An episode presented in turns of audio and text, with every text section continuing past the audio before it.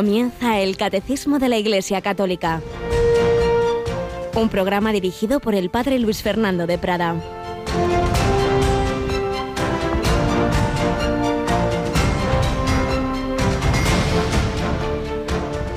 Si permanecéis en mi palabra, seréis de verdad discípulos míos, conoceréis la verdad, y la verdad os hará libres.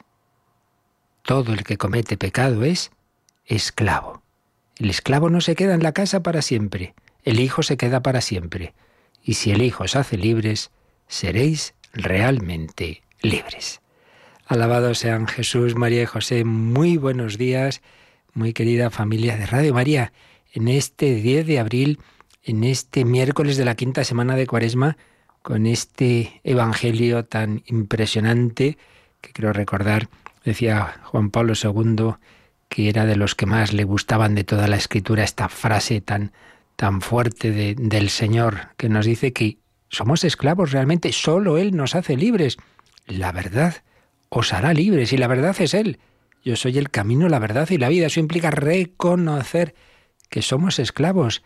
Y el hombre de hoy que se dice, no, no, yo soy libre, yo soy libre, mucha libertad, mucha libertad. Y le falta la peor, la más importante libertad, que es la libertad interior podrás tener o no, que habría mucho que discutir, libertad, libertad externa, social, política, si eres esclavo de tus impulsos, de tus pasiones, del qué dirán, de la soberbia, de la ira, de la lujuria, si eres adicto, cada vez más adicciones en nuestro mundo de hoy, ¿de qué te sirve esa supuesta libertad pública si te falta la principal?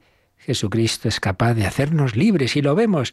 Solo Él es capaz de sanar nuestras heridas. Solo Dios es capaz de rehacer el corazón, perdona y rehace. Solo Él es capaz de caminar, de abrir caminos por el mar. Como decía el otro día, una preciosa homilía el obispo de Alcalá, donde nadie puede actuar, donde nadie puede rehacer un corazón, Dios sí es capaz. El Hijo de Dios hecho hombre, que viene a darnos la auténtica libertad. Y esa es la libertad que le pedimos, que nos libere. Cristo nos da la libertad y por eso en esta cuaresma le estamos mirando a Él, porque tenemos que reconocer que tenemos cadenas o hilos, cadenas de graves pecados, hilos de nuestras manías, de nuestros apegos, de esas tonterías que no conseguimos superar. Todos tenemos algo, todos. Por eso necesitamos una y otra vez una cuaresma, unos ejercicios espirituales, una gracia especial. Por eso Radio María también pues ofrecemos todos esos medios que nos ayuden a cada uno de nosotros. Tenemos aquí a Mónica Martínez. Buenos días, Mónica. Muy buenos días, padre. Aquí a las 8 de la mañana, a las 3 de la tarde. No Cuando toca. Cuando toca. Bueno, pues estaba comentando que nos hacen mucha falta, ¿verdad? Ejercicios espirituales y todo este tipo de ayudas de la palabra de Dios que nos libera. Y bueno, llevamos una semanita intensa de, de palabra de Dios y de meditaciones. Damos un repasito a esas tandas de ejercicios que tenemos, por si acaso alguno todavía no se lo supiera. Pues, que pues que tomen madrugada, ¿verdad? Claro, claro, que tomen buena nota nuestros oyentes porque ya empezamos a las 4 de la madrugada con el padre Miquel Viaín, un joven sacerdote de la diócesis de San Sebastián, recientemente fallecido. Así que estamos reponiendo una tanda de ejercicios que dio anteriormente mm. y eso es a las 4 de la mañana. Mm. Luego hay otra tanda a las 11 de la mañana dirigida por el padre Roberto González Tapia, sacerdote y formador del seminario de la Archidiócesis de Madrid, que aquí hay una salvedad, porque el domingo 14 de abril que se va a retransmitir a las 3 de la tarde. Sí, porque, eh, eh, como dice Mónica, es todas las mañanas a las 11, pero es claro, el domingo retransmitimos la misa del Domingo de Ramos del Santo Padre, desde Roma. Y obviamente a las 11 estaremos en esa celebración. Entonces se va a trasladar a las 3 de la tarde la última meditación, una tanda que ha preferido no tocar, digamos, un poco todos los grandes temas que, que, se ven en ejercicios espirituales, sino profundizar en la primera etapa de los ejercicios, precisamente en la etapa de la conversión, de reconocer esas esclavitudes y que Jesucristo es nuestro Salvador. Bueno, pues de las 11 de la mañana nos vamos a las 6 de la tarde. Así es, con el padre Abel García Cezón, que es un franciscano conventual y colaborador en uno de los programas de protagonistas Los jóvenes en Radio María y que, bueno, tiene presente sobre todo a sacerdotes y miembros de la vida consagrada. Y luego ya para la noche, ¿a quién tenemos? A otro conocido de Radio María, el padre Arturo Díaz, que es capellán del Monasterio de la Encarnación de Ávila y conductor del programa La Espadaña, y que dirige las meditaciones especialmente para toda la familia. Bueno, pues precisamente luego en nuestro programa del Catecismo oiremos una grabación, creo que son precisamente carmelitas descalzas, no sé si justamente de, de, ese convento de la Encarnación o de otro, pues como le cantan a Jesús cuando estamos hablando de la vida religiosa. Te seguiré, Señor. Pues todos llamados a seguir a Jesucristo, que nos quiere liberar progresivamente de esas cadenas, de esas esclavitudes, ese seguimiento tan, tan fiel, tan radical que tuvo la Madre Teresa, que nos está ayudando en esta primera seccioncita de nuestro programa con esos recuerdos del padre Leo Masur sobre cómo amaba a Jesús, cómo oraba y cómo reflejaba su amor entre los más pobres de los pobres.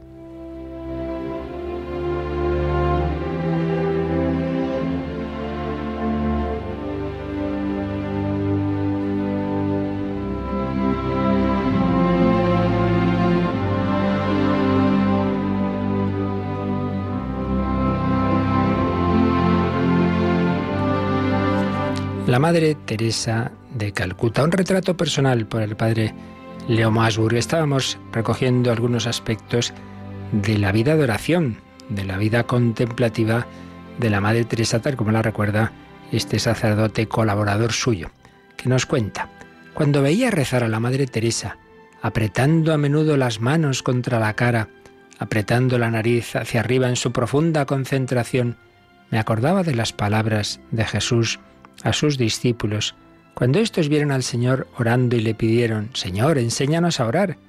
Y entonces Jesús les enseñó el Padre Nuestro. Cuando le preguntaban qué era para ella la oración, la Madre Teresa contestaba, Dios me habla y yo le hablo. Así de simple. Eso es la oración. Pues sí, la oración es un contacto de corazón a corazón, decía también la Madre. Si le rezo a Jesús, es de mi corazón al corazón de Jesús. Cuando le rezo a la Madre de Dios, es de mi corazón al corazón de María. Cuando le rezo a mi ángel de la guarda, también es de corazón a corazón. El principio básico de la Madre Teresa era este. Dios habla en el silencio de nuestro corazón y nosotros escuchamos. A continuación, desde la abundancia de nuestro corazón, hablamos nosotros y Él escucha. Eso es la oración. No obstante, parecía tener una relación muy, muy personal con Jesús, con su madre y con muchos santos. Una vez, San Juan Pablo II bendijo una preciosa estatua de Nuestra Señora de Fátima para que se la pudiéramos llevar de regalo a la Madre Teresa.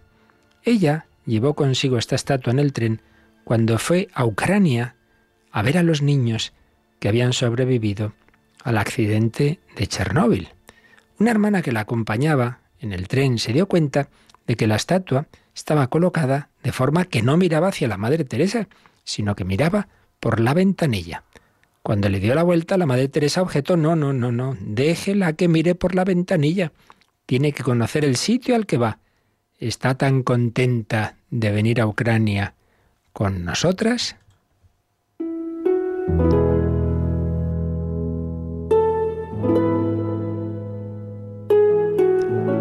pues sí, la Madre Teresa tenía conciencia de que la Virgen no es una idea, es una madre que mira, que nos lleva en el corazón. Y la llevaba a Ucrania y con ese sentido de como si esa imagen representando a la Virgen quería mirar esa tierra, esas personas que estaban sufriendo. La oración no sale sola, dijo también una vez la Madre Teresa, debemos hacer el esfuerzo de orar. Ella no enseñaba complicadas técnicas de oración, sino que recordaba siempre a la gente que debemos ser conscientes de lo que estamos haciendo cuando rezamos y que debemos poner atención. Y entonces la oración brota en lo profundo del corazón. Para ella la oración era un contacto infantil, como el de un niño con su padre, nunca superficial, simplemente de corazón a corazón. Por otro lado, en la espiritualidad de la Madre Teresa, la oración era la respuesta del hombre al anhelo de Dios expresado por el grito de Jesús en la cruz, tengo sed. El tengo sed que traspasó el alma de la Madre Teresa. Cuando hablaba de sus casas decía, le hemos dado a Jesús un nuevo sagrario, porque aunque seleccionaba y preparaba sus casas con un sentido muy práctico, una casa sin el Santísimo Sacramento era algo inconcebible para ella. Uno sentía que, en su opinión, debía haber al menos un sagrario en todos los sitios del mundo. Ella determinaba el lugar preciso en que debía colocarse el sagrario en una casa. Clavaba ella misma el clavo que iba a sostener el crucifijo en la pared y recortaba en cartulina negra las letras que componían esa frase que está en todas las capillas de las misioneras de la caridad, el tengo sed. Es que en su vocación a esta fundación de las misioneras, ella sintió especialmente ese grito de Jesús, se sintió llamada a saciar la sed de Jesús, sed de alma, sed de amor, sed de que le conocieran los más pobres de los pobres. Estaba convencida de que una persona podía satisfacer su anhelo por el Hijo de Dios estando con Él en su presencia en silencio. Bueno, pues esto no es solo para las misioneras de la caridad, eso es para ti para mí. Jesús tiene sed de ti. Jesús está en tantos sagrarios y te puedes pasar días y días sin visitarle, sin entrar a ninguna iglesia donde está ese corazón vivo de nuestros templos, es como llamaba el Santo Padre Pablo VI al sagrario de una iglesia católica. Ahí está una persona, ahí hay un corazón humano, ahí hay un hombre que es Dios, un Dios hecho hombre, que te ama con corazón humano, que late en la Eucaristía y no vas a visitarle, pues no te olvides, hoy busca esa iglesia donde está Jesús que te grita, tengo sed, sed de tu amor, y estando ahí junto a Él, Él te dará la fuerza para luego encontrarle también de otra manera en los más necesitados, en esa persona que hoy está pasándolo mal, en ese pobre, en ese enfermo, en ese que está triste. Tengo sed.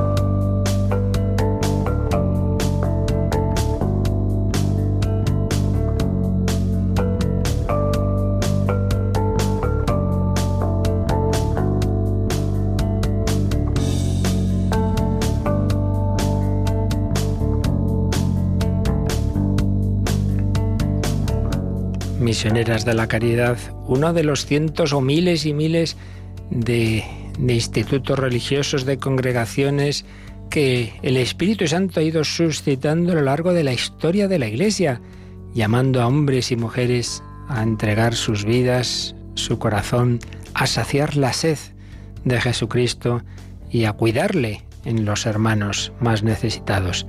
Tengo sed. Estamos llamados a saciar la sed del corazón de Jesús.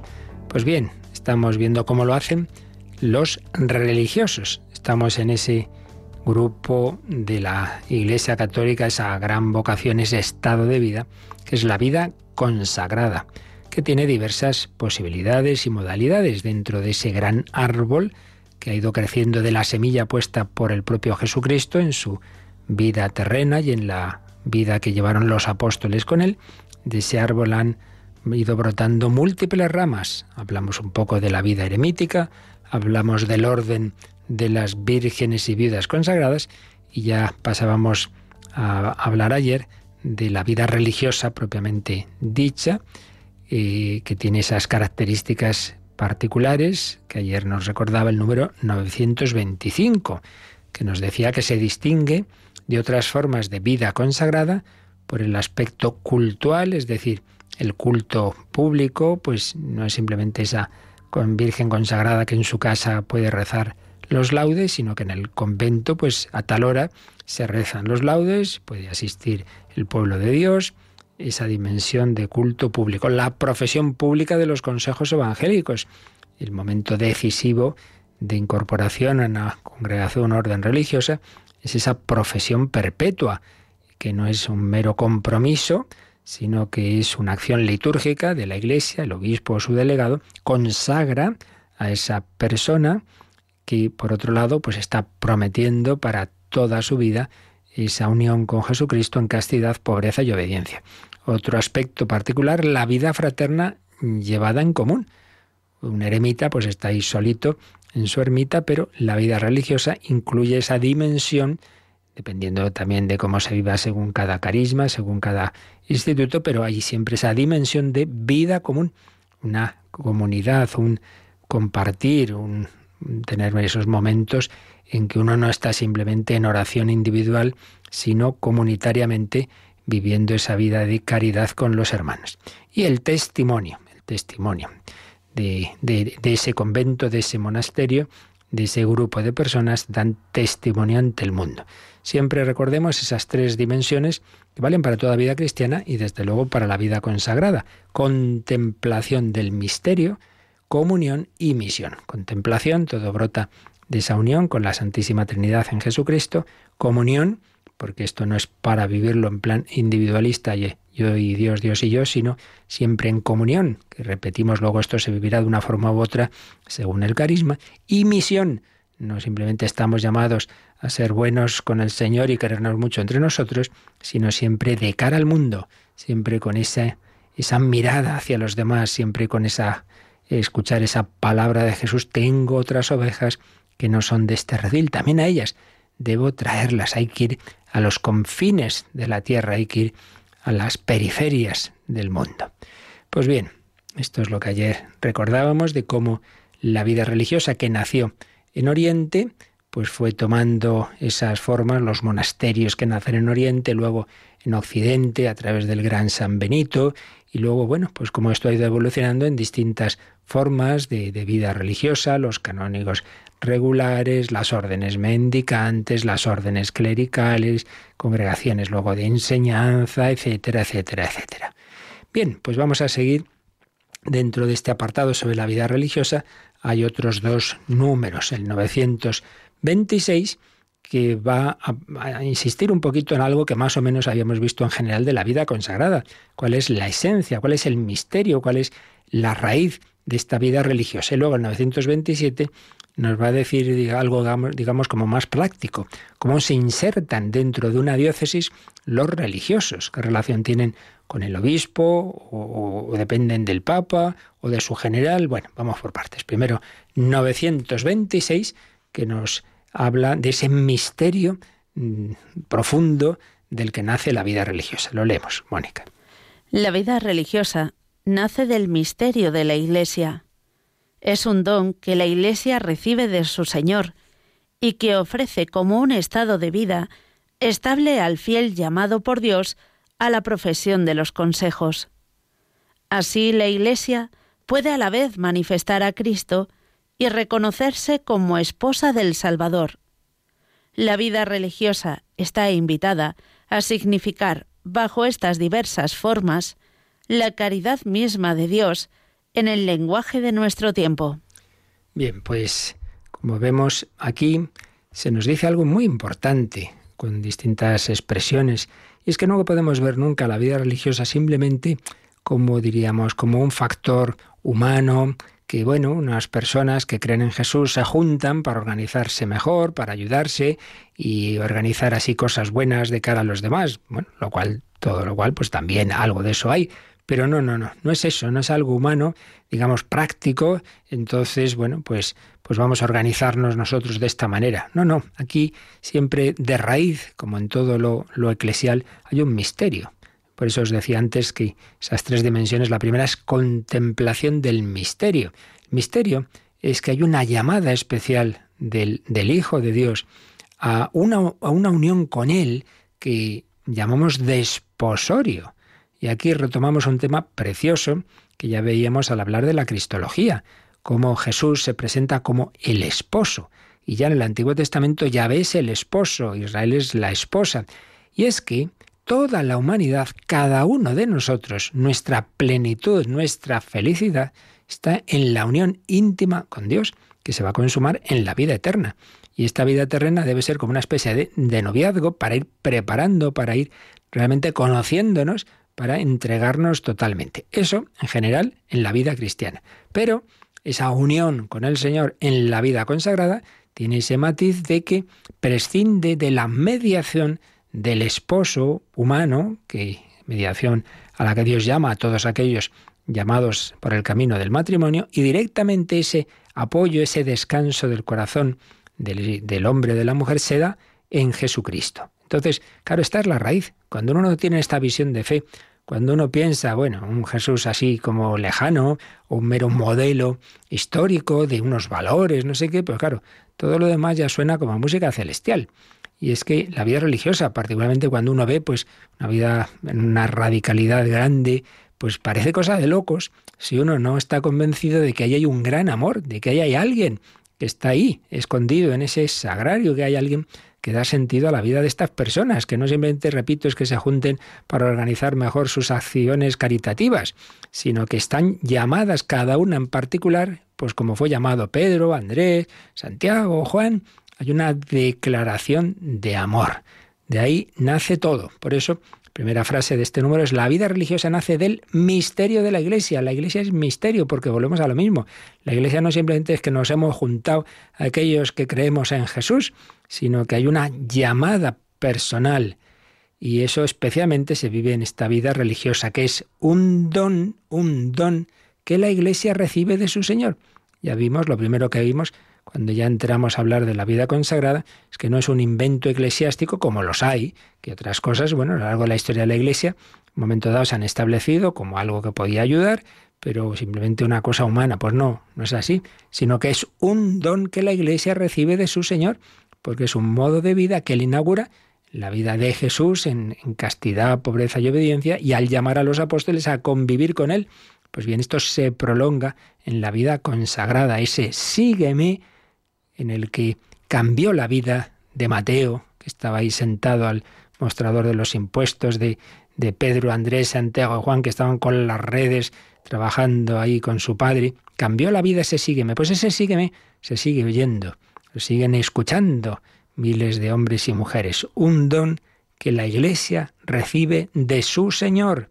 Pero, a su vez, esa llamada, en el caso de la vida religiosa, se vive en, dice, un estado de vida estable, un estado de vida estable que se le ofrece a esa persona que está llamada por Dios a la profesión de los consejos evangélicos, porque hay quienes llamado a vivir los consejos evangélicos, pero de una manera más individual, pues sí, tú en tu propio trabajo, en tu propia casa, pues particularmente el Señor te llama a tener esa unión de corazón con Él, en la castidad, en la virginidad, a llevar un estilo de vida austero, a obedecer a las autoridades de la Iglesia, pero digamos a un nivel más personal, individual.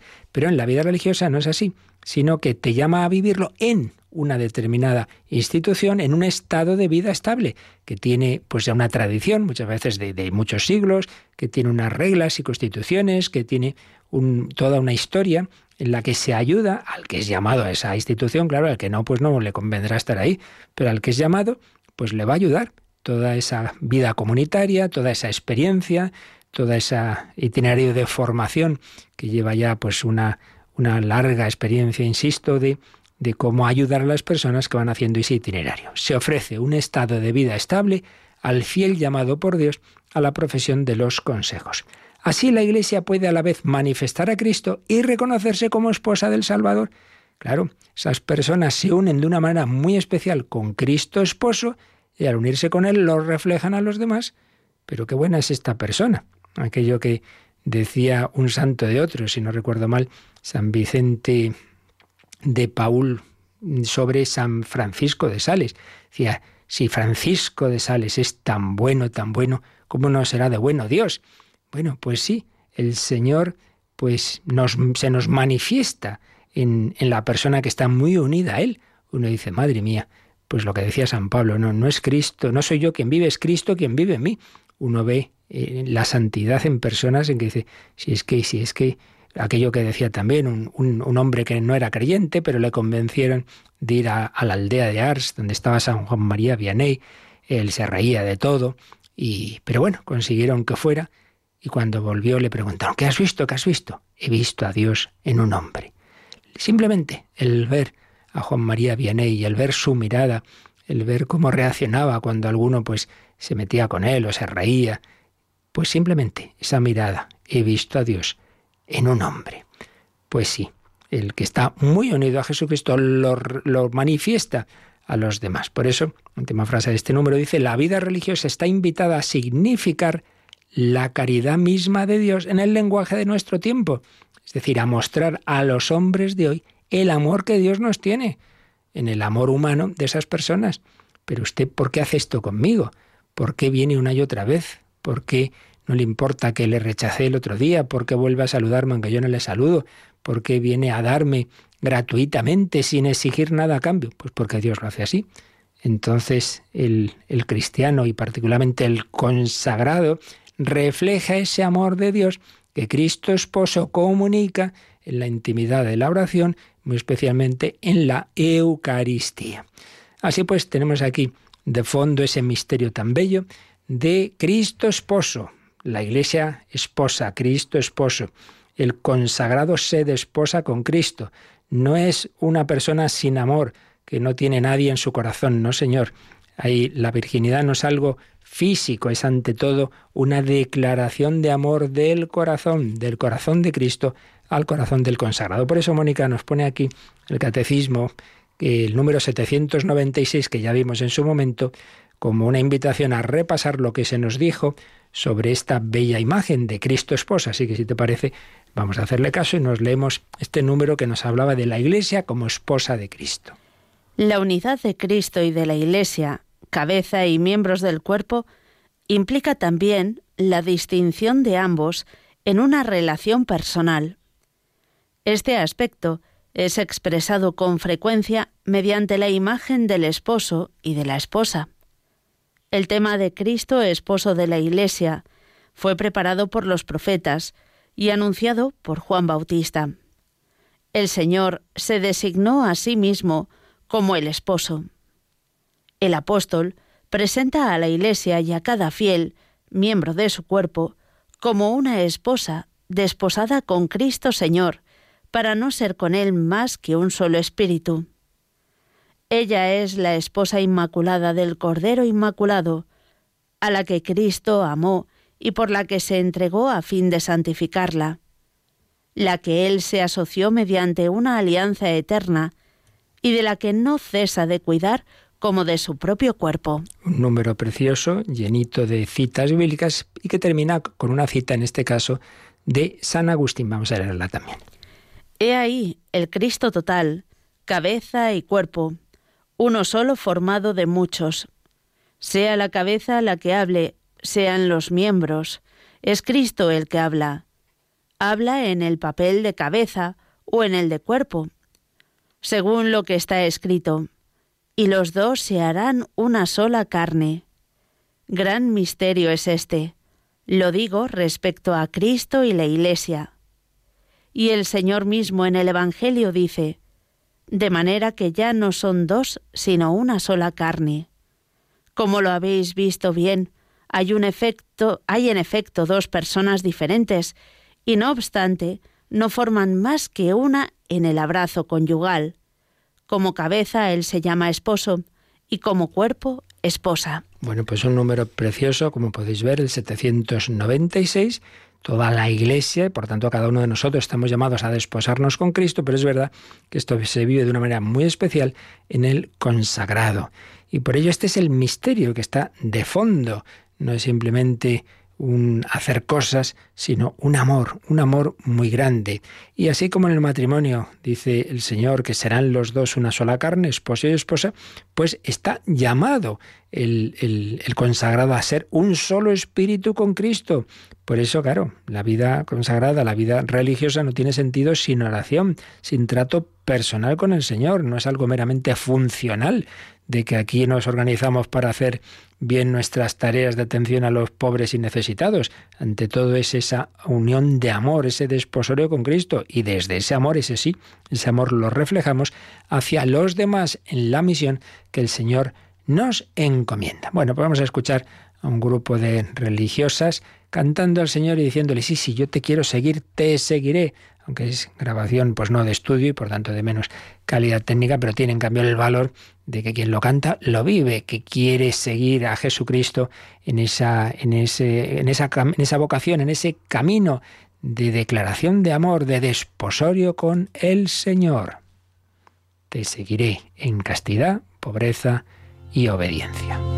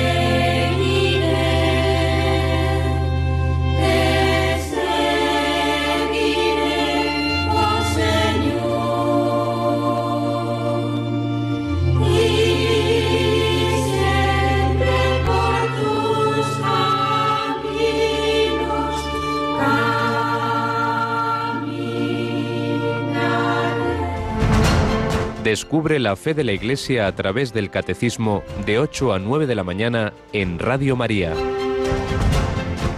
Te seguiré, seguir a Jesús, de quien está enamorado el consagrado. Pues bien, este, este aspecto, este misterio tan grande de Cristo esposo, tened en cuenta, el quien quiera profundizar en él, hay una carta preciosa, una carta apostólica de San Juan Pablo II sobre la mujer, la dignidad de la mujer, Mulieris Dignitatem, todo un documento dedicado a la mujer.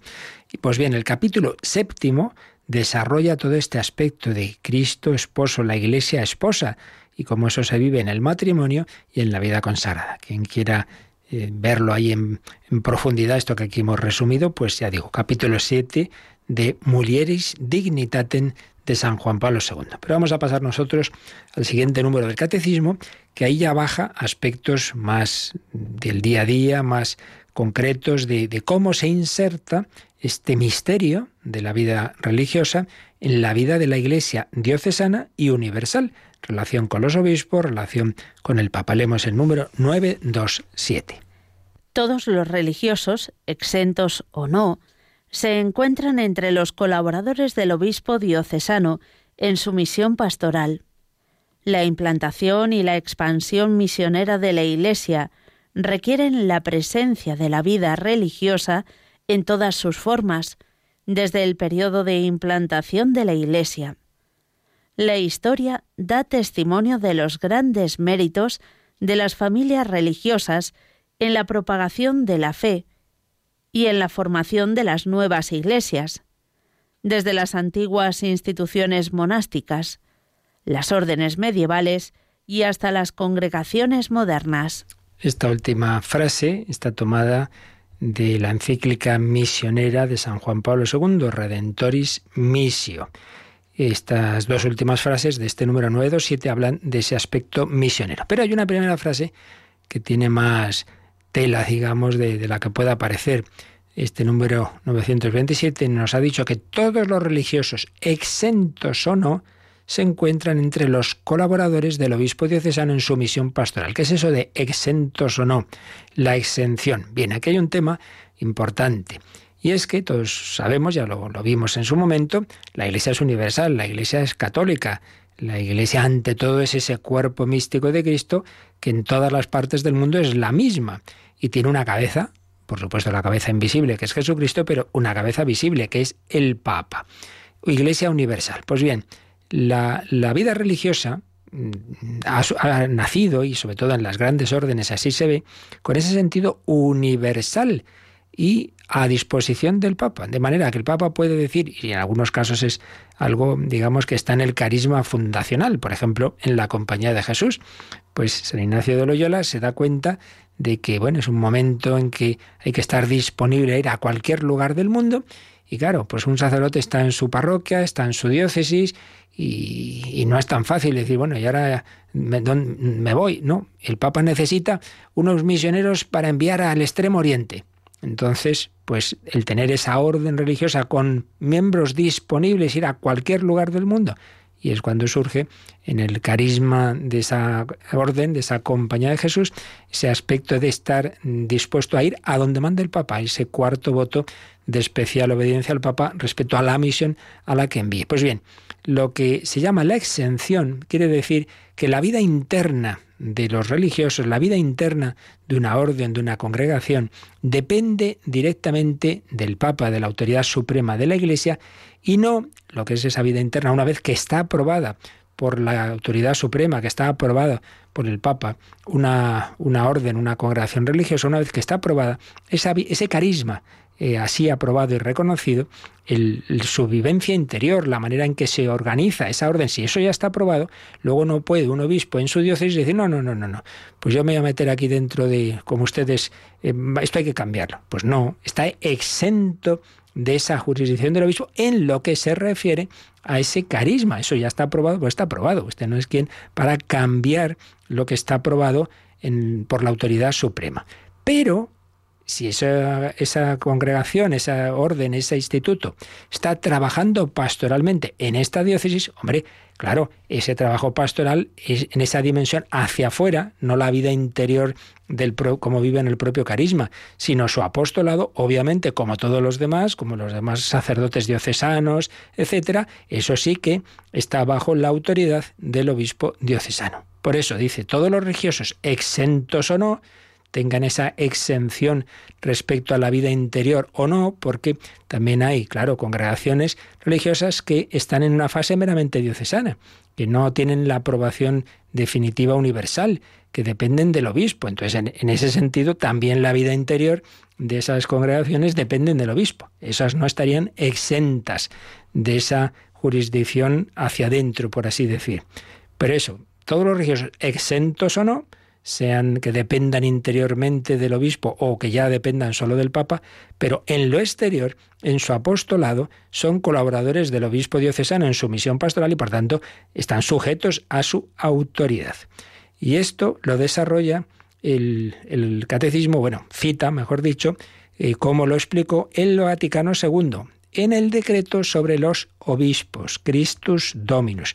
Entonces nos dice que podemos mirar los números 33 a 35 de Christus Dominus del Concilio Vaticano II. Pues vamos a acudir a este documento para desarrollar un poquito esto. Entonces ahí nos encontramos en el número 33 que a todos los religiosos les incumbe el deber de trabajar fervorosa y diligentemente en la edificación e incremento de todo el cuerpo místico de Cristo y por el bien de las iglesias particulares. Están llamados a trabajar por la Iglesia Universal, cuerpo místico de Cristo, y por las iglesias particulares, las diócesis. Ahora bien, estos fines deben primeramente promoverlos por la oración, las obras de penitencia y el ejemplo de su vida propia. Aquí cuál es la idea? Que el primer apostolado, bueno, esto vale para todo cristiano, pero aquí hablando de los religiosos, la primera forma de hacer el bien es que vivas bien tu propia vocación. Eso es lo primero, siempre, el ejemplo, el testimonio. Mira estos cómo viven su, su, su, caridad, su pobreza, qué, qué, ejemplo nos dan tan bueno. Bueno, ese es el primer apostolado, eh, la oración, la penitencia, el ejemplo de la vida. Pero también dedíquense, según el carisma de cada orden, con mayor fervor a las obras externas de apostolado. Entonces, ya hablando de este apostolado, nos dice el número 34. Los religiosos sacerdotes, claro, porque hay religiosos que no son sacerdotes, pues hay, por ejemplo, congregaciones de enseñanza en que normalmente no son sacerdotes o solo alguno de ellos, los hermanos de la Salle, etcétera, son religiosos pero no son sacerdotes. Pero los que sí son sacerdotes y se consagran para el oficio del presbiterado, a fin de ser también ellos próvidos cooperadores del orden episcopal, pueden ser hoy día ayuda aún mayor para los obispos, dada la mayor necesidad de las almas. Debe, por tanto, decirse con verdad, en cierto modo, que pertenecen al clero de la diócesis, en cuanto toman parte en la cura de almas y en el ejercicio de las obras de apostolado bajo la autoridad de los obispos. Es decir, en una diócesis estamos los sacerdotes diocesanos, que no pertenecemos a ningún instituto religioso, simplemente pues somos parte de ese presbiterio, de ese grupo de sacerdotes que dependen de un obispo. Pero luego están esos religiosos de tal orden, de tal congregación, pero que ahora están trabajando aquí, que a lo mejor pues son una orden o una congregación ya universal y este señor hoy está aquí y, dentro de tres años lo mandan a otro país o a otra diócesis. Bueno, pero ahora está trabajando aquí. Pues bien, en cuanto está aquí haciendo un apostolado en la diócesis, es parte de ese clero. Entonces solemos distinguir el clero diocesano o secular y el clero regular. Regular no de que sea así medio bueno, medio malo, sino que tiene una regla, la regla religiosa. Clero diocesano o secular clero regular, pero somos todos, en definitiva, clero diocesano. Por eso dice que se puede decir que pertenecen al clero de la diócesis, aunque ya entendemos esto que he dicho antes, que en la vida interior de cómo vive eh, unos y otros hay una diferencia. Nosotros los diocesanos, en lo que es nuestra forma de vida personal, pues bueno, tenemos esa autonomía de, bueno, uno vive en una casa, en otra, eh, se, organiza de esta manera o de la otra, ahí hay libertad. En lo que está la, la obediencia es en el apostolado, en la misión que se nos encomienda. Pero el religioso no vive como le parece a él, sino como se vive en su congregación religiosa. Y en esa vida interna de esa congregación, de ese instituto, es donde decíamos que no entra el obispo a, esa parte interior, salvo que sea una congregación que depende directamente de él. Pero si ya está exento de esa jurisdicción, pues bueno, vive como, como está aprobado por la Iglesia Universal. Sigue diciendo el 34 de Christus Dominus. También los otros miembros de institutos sean hombres o mujeres, que pertenecen a sí de manera peculiar a la familia diocesana, prestan una gran ayuda a la sagrada jerarquía. Ayuda que al aumentar las necesidades del apostolado pueden y deben prestar más y más cada día. Aquí el tema es el siguiente. A veces se ha podido, en otros tiempos podía pasar más, eh, exagerar ese aspecto de la exención y de que, claro, como nosotros estamos aprobados por la Iglesia Universal, como no hacer mucho caso a lo que les pide el obispo. Hombre, pues no, está usted trabajando aquí, el obispo ha admitido esta congregación aquí y les dice, mire, necesito que me ayuden en tal tarea, en tal apostolado. Pues hombre, lo suyo es atender a esa petición del obispo. Por eso, a continuación ya desarrolla esto mucho más el número 35, que nos da unos principios sobre el apostolado de los religiosos en las diócesis. Claro, en primer lugar dice que, como es natural, todos los religiosos prestarán siempre devoto respeto y reverencia a los obispos, como sucesores que son de los, de los apóstoles. Y siempre que legítimamente fueren llamados para obras de apostolado, pues hombre, que cumplan ese cometido como auxiliares sumisos de los obispos. Es decir, eh, esta parroquia se la encomendamos a tal congregación religiosa. Oiga, pues no puede ser que allí un religioso va y dice no sé qué cosas, lo que le da la gana, o de repente dice, aquí se hacen absoluciones colectivas. Y el obispo dice, ¿qué? ¿Qué está diciendo? Que eso no puede ser. Ah, no, no, yo soy religioso y hago lo... No, no, tiene que obedecer. Eh, y quien dice eso dice cualquier otro ejemplo, es decir, que toda esa dimensión pública apostólica son tan, deben ser tan obedientes a los obispos como cualquier otro sacerdote. Secunden pronta y fielmente las peticiones y deseos de los obispos. Mire, señor provincial de esta orden, les pido que atiendan particularmente tal necesidad tengo la decisión. Ah, no, no, nosotros no, no queremos. Se entiende que siempre esas peticiones tienen que ser conforme al carisma de ese, de ese instituto.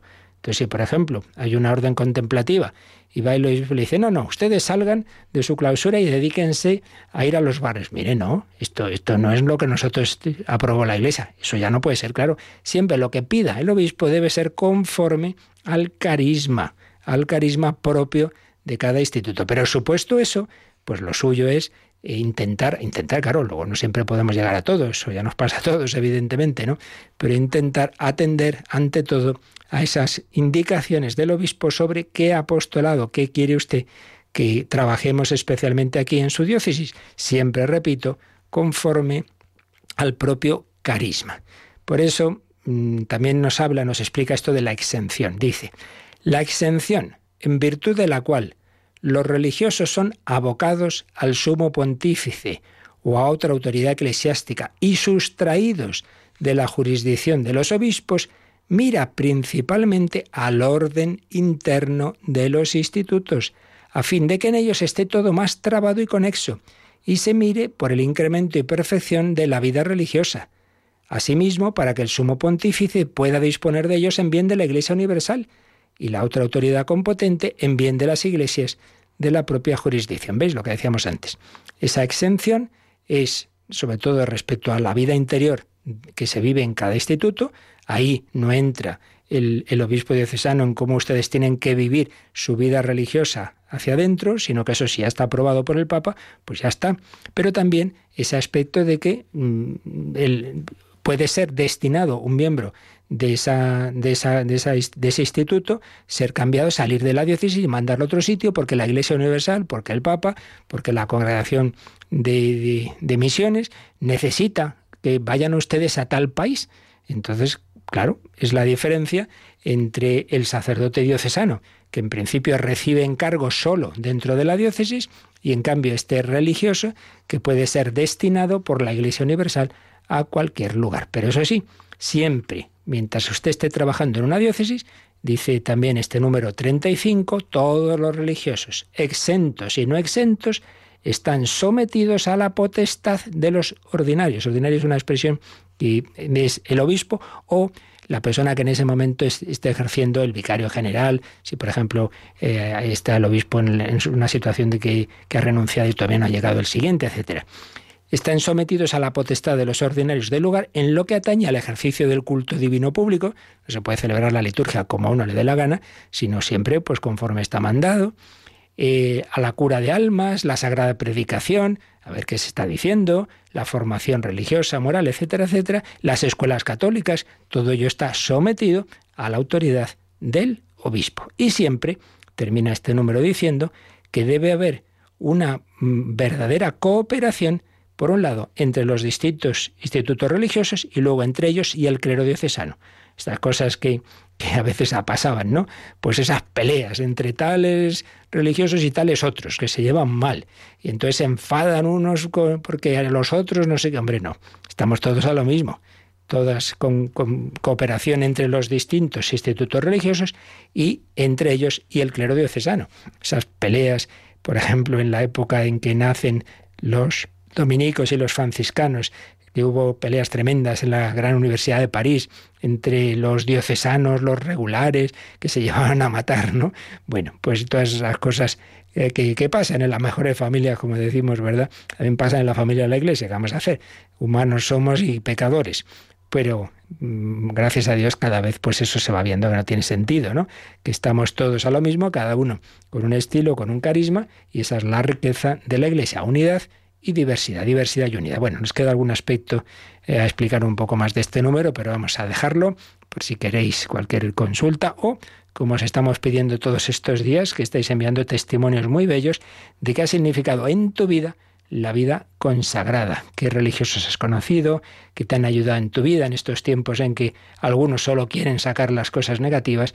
Nos estáis mandando historias muy bonitas de cómo en vuestra vida, en vuestra formación, pues ha influido un religioso, una religiosa, un colegio. Pues nos da tiempo algún minutito para hacerlo por correo o por llamadas.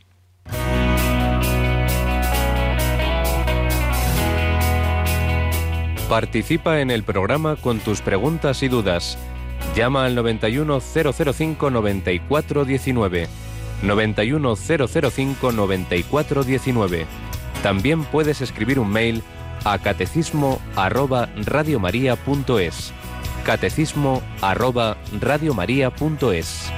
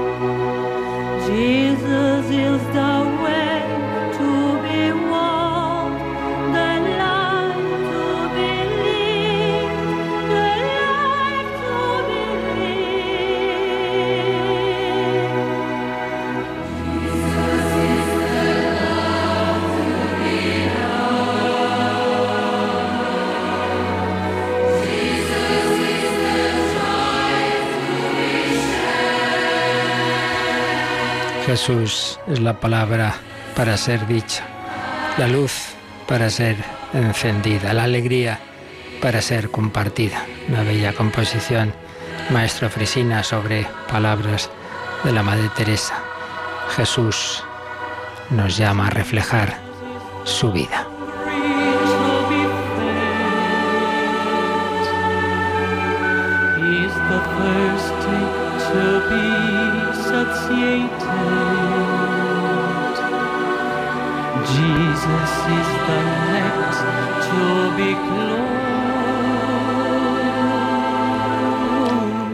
Un correo de Diana que pregunta eh, sobre los lectores de la misa. ¿Quién deberían ser? A veces veo niños o personas que ni se les entiende. Pues hombre, evidentemente se les debe entender para que nos enteremos de qué nos dice el Señor en esas lecturas. Hay que procurar que sean personas que lean bien. Eso no quita que puedan ser niños. Hay niños que leen bien, como hay mayores que leen bien y niños y mayores que leen muy mal. A veces que no se enteran de lo que están diciendo, a veces dicen barbaridades y ni se han enterado. Por eso yo siempre, cuando he estado en parroquias, etcétera, he pedido que antes de subir a leer se lean personalmente, privadamente esas lecturas, que se enteren viendo lo que van a proclamar. A lo mejor una persona lee súper bien, no le hace falta, pero siempre nos viene bien coger el sentido previamente. Pues ese es el ideal. Y luego, pues en fin, la realidad tantas veces se nos queda lejos del ideal. ¿Tenemos alguna llamada, Mónica? Sí, nos ha llamado Rosario que nos pregunta si un fraile que no es sacerdote puede celebrar la Santa Misa. Pues obviamente no. Para poder celebrar la misa, pues hace falta haber sido consagrado sacerdote y haber recibido esa, esa habilitación que hace que unas palabras, tomad y comed, esto es mi cuerpo, etcétera, pues no sean simplemente un recuerdo, que eso sí puede hacerlo cualquiera, ¿verdad? Un recuerdo, un momento de meditación, sino que sea realmente hacer presente a Jesucristo. Haced esto en memoria mía. No se lo dice Jesús a todo el mundo, se los dice a los doce apóstoles y la Iglesia se lo dice a aquel al que consagra, ordena sacerdote. Por tanto, una cosa es la vida religiosa que llama a ese seguimiento de Cristo, que hemos estado explicando, en ese amor, en esa eh, de esa castidad, ese desposorio, pobreza, obediencia, en ese apostolado que hacen tan maravillosamente bien tantos religiosos, pero otra cosa distinta es que si ese religioso no es además sacerdote, pues no puede, obviamente, celebrar la misa, ni confesar, ni podrá aconsejar, podrá a lo mejor, eso sí, un acompañamiento espiritual, dirección espiritual, pero no confesar, ni celebrar la misa, ni dar la santa unción. Eso solo es posible desde la mm, ordenación sacerdotal que nos da esos poderes distintos al que únicamente tiene ese seguimiento de Cristo. Otra cosa que cada uno, pues aquello donde Dios le llama es donde está su santidad y podrá ser mucho más santo un hermano religioso que un sacerdote, eso desde luego. Eso que ya os he contado alguna vez, que se decía de, algún, de alguna universidad, decir aquí, hasta ahora lo único que ha sido beatificado son los hermanos porteros, los pues, sacerdotes, los padres muy listos y tal, no, ha sido ninguno canonizado. Bueno, a veces puede ocurrir que precisamente eh, uno se lo crea por ser sacerdote, se, que se haga un, poco creído y, y, y, le dé más importancia a otras cosas que a la virtud. Bueno, pues lo dejamos aquí, ya seguiremos mañana con este tema tan bello. Jesús es la palabra para que tú la digas hoy con tus gestos, con tu amor. Y la bendición de Dios Todopoderoso, Padre, Hijo y Espíritu Santo, descienda sobre vosotros y os acompañe siempre.